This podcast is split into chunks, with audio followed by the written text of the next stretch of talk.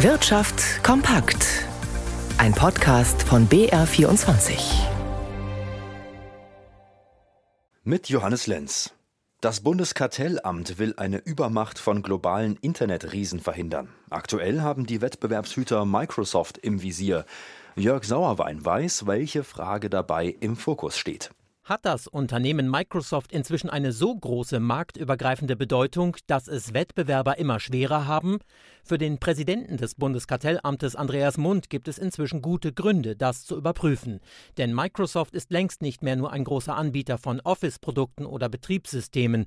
Auch die Cloud-Dienste oder der Erfolg von Teams, das für Videokonferenzen und das gemeinsame Arbeiten genutzt wird, spielen eine immer größere Rolle auf dem Markt. Genauso wie die Suchmaschine Bing oder inzwischen auch die Integration von Anwendungen mit künstlicher Intelligenz. Das Stuttgarter Softwareunternehmen Nextcloud hatte sich beim Bundeskartellamt beschwert, der amerikanische Konkurrent nutze seine Macht aus. Microsoft sei damit für Wettbewerber nur noch schwer anzugreifen. Die Bonner Wettbewerbshüter nehmen jetzt als erstes die Marktbedeutung von Microsoft genauer unter die Lupe. Sollte die sich tatsächlich als überragend marktübergreifend herausstellen, dann könne man in Zukunft Verhaltensweisen verbieten, die den Wettbewerb gefährden können, heißt es vom Bundeskartellamt.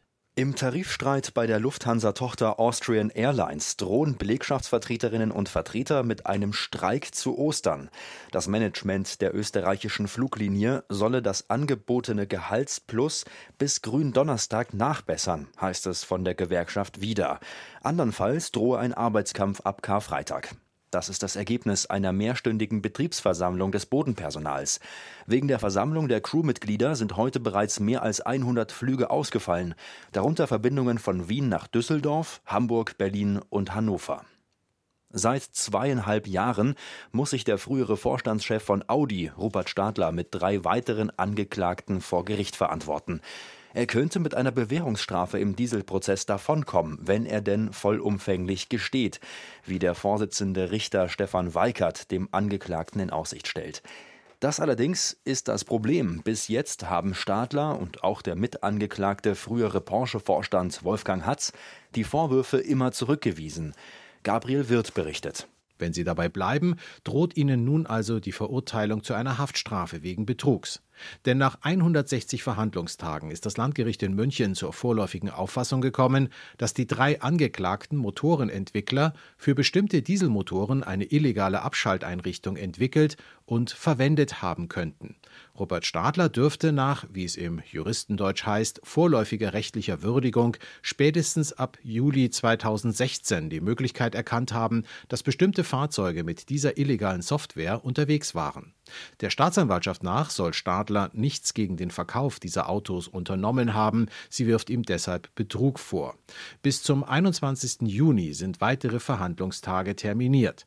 Bei einem der mitangeklagten Ingenieure, der vollgeständig ist, sieht die Kammer hingegen keinen Grund für eine Fortsetzung des Strafverfahrens. Das Gericht, die Staatsanwaltschaft und dessen Verteidiger ziehen deshalb eine Einstellung des Verfahrens in Betracht gegen eine Geldauflage, die noch ausgehandelt werden soll. Schauen wir an die Aktienmärkte zu Christian Sachsinger. Kurzzeitig, da sah es an den deutschen Börsen heute gar nicht schlecht aus, inzwischen aber hat sich die Lage gedreht.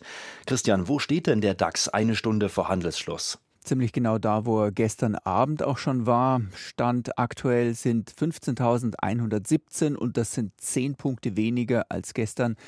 Beim MDAX und beim TechDAX geht es etwas deutlicher abwärts. 0,6 und 1,2 Prozent sind da die Abschläge.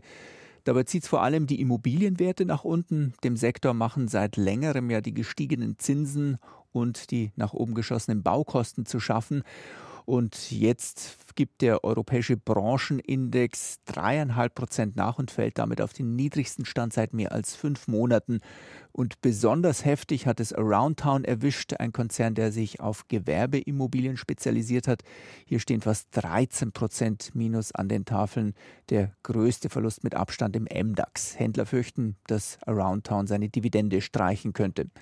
Die Sorgen um die Lage im Immobiliensektor belastet auch Vonovia mit 7 Prozent das Schlusslicht im DAX. Die Vonovia-Aktie notiert auf dem niedrigsten Stand seit fast zehn Jahren. Schauen wir noch kurz zum Euro. Der notiert bei einem Dollar 0830.